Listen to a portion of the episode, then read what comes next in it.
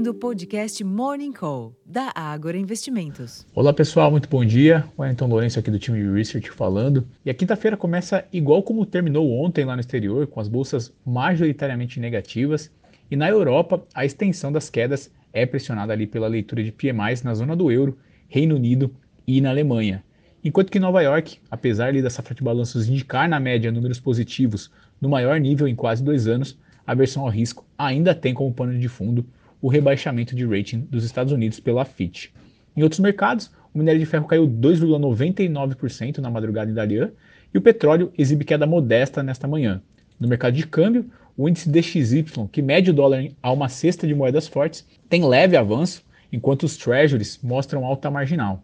Por aqui, o dia começa diferente do cenário de juros que tínhamos ao final da sessão de ontem. Após o fechamento dos mercados na véspera, o cupom decidiu por iniciar o processo de corte de juros, como era amplamente esperado, porém, em uma decisão dividida entre o colegiado, foram cinco votos a quatro, e assim teve início o ciclo de afrouxamento monetário com corte de meio ponto percentual, o que trouxe a taxa Selic de 13,75% ao ano para 13,25% ao ano, e com indicação de que os próximos passos poderão ser de igual magnitude.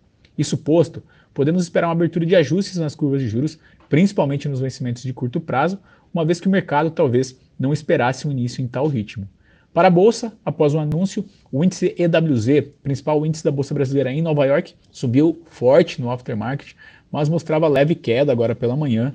E além disso, né, além da decisão de política monetária, o mercado seguirá digerindo, absorvendo ali os números da safra de balanço, os números do segundo trimestre, uma série de, de resultados ao longo da sessão de hoje para serem analisados. Na agenda, o ministro da Fazenda fará uma entrevista durante a tarde, mas pela manhã o Tesouro fará leilão de LTN e NTNF, enquanto que a S&P Global irá divulgar o, o, índice de gerente de compras, o PMI, do setor de serviços e composto do Brasil às 10 horas da manhã. Nos Estados Unidos, o S&P Global também divulgará os PMIs de serviços compostos às 10h45 e 11 horas, respectivamente, enquanto que na safra de balanço, destaque para Amazon e Apple divulgando também os seus números do segundo trimestre.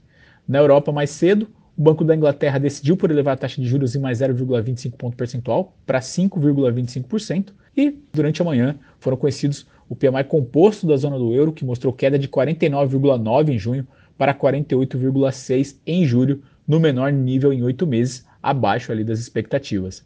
No Reino Unido, o PMI de serviços caiu de 53,7 em junho para 51,5 em julho, também no menor nível, mas neste caso em seis meses.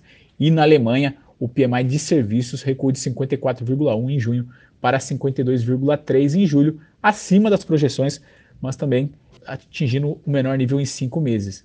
Já no Oriente, na China, o PMI de serviços da China subiu de 53,9 em junho para 54,1 em julho, acima ali das estimativas.